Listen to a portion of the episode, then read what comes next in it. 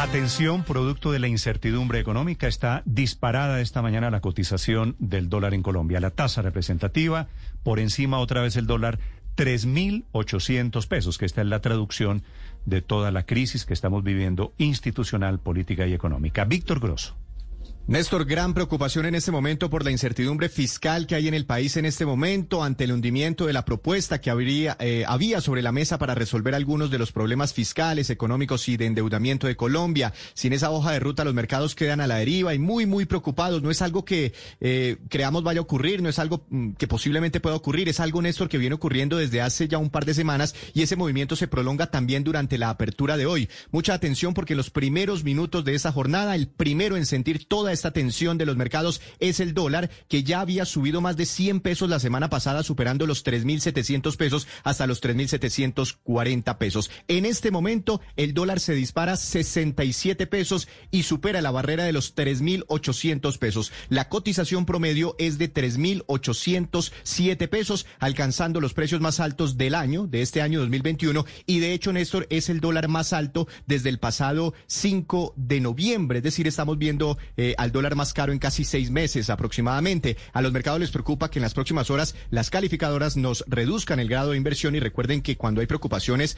por X o Y motivos sobre un país, pues el dólar tiende a subir. ¿Por qué? Porque muchos de los que invierten pues ya no se sienten tan seguros y se retiran algunos eh, capitales. De, eh, es de, de este en este momento, Néstor, el dólar o el peso colombiano mejor es la moneda más devaluada de la región. Mientras aquí caemos 1,67% frente al dólar, las demás monedas caen muy poco, 0, 2%, la que más cae. Claramente aquí la preocupación es por esa incertidumbre fiscal en la que quedamos. Dólar caro significa importaciones caras, encarecimiento de la deuda para Colombia, significa... Néstor, cada vez más caro el turismo fuera de Colombia. Dólar caro, la verdad, Claro. terminará significando dentro de muy pocos días mayor inflación también en Colombia, ¿no? Aumentan los insumos, Néstor. aumenta la Néstor, maquinaria. Y todo ojalá, esta devaluación, esta devaluación, ojalá logren contenerla, pero ojalá esta devaluación no genere un encarecimiento más alto en las cosas, en los bienes y servicios que compramos, De que todo. el mismo encarecimiento que pudieron tener muchos bienes y servicios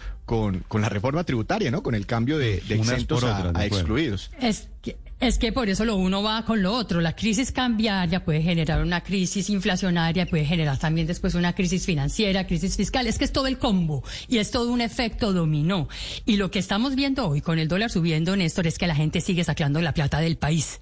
Palabras más, palabras menos. Otra vez, cuando Colombia perdió el grado de inversión por primera vez en el año 99, hace muchos años, ese día en el que lo pierde, en el 11 de agosto del año 99, ya ese día ni siquiera se mueve el dólar, porque los días y meses previos se movió tanto, porque tanta gente comenzó a sacar la plata del país.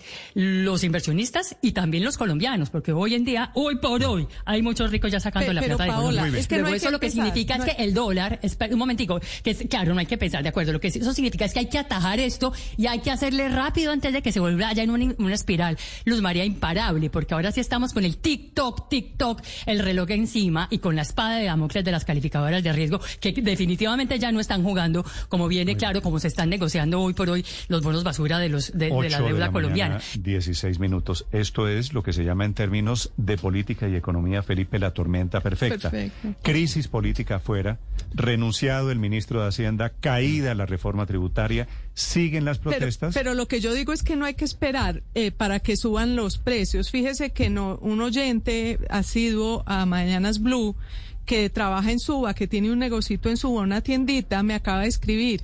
Todo esto genera aprovechamiento de muchos. Huevos oro que me traía el proveedor a 10.200, hoy me los vende a 13.500. Es decir, que sin reforma tributaria para subir el IVA, pues ya le subió. o sea, los huevos ya- del ya ministro, los huevos del ministro de Hacienda. ya están más caros, pero, pero no solamente. Ma- Imagínese lo que subieron de un día para otro por cuenta de, de los problemas de abastecimiento que dicen tener. En Armenia, por ejemplo, ya están reportando desabastecimiento y reemplazamiento de alimentos. En la central mayorista se acaba de confirmar que no ha llegado ningún camión con papa. Imagínese el precio, Néstor. Yo no sé en cuánto esté el valor normal de un bulto de papa, pero están cobrando hoy en Armenia 140 mil pesos por bulto de papa. Creo, creo Y que son, creo que son, Ricardo, 40 mil pesos más de lo normal. Imagínese usted, Así eso es un aumento casi es- del eso es un 50%. incremento, Bueno, y vendrán los que quieren pescar en el río revuelto también de esta crisis.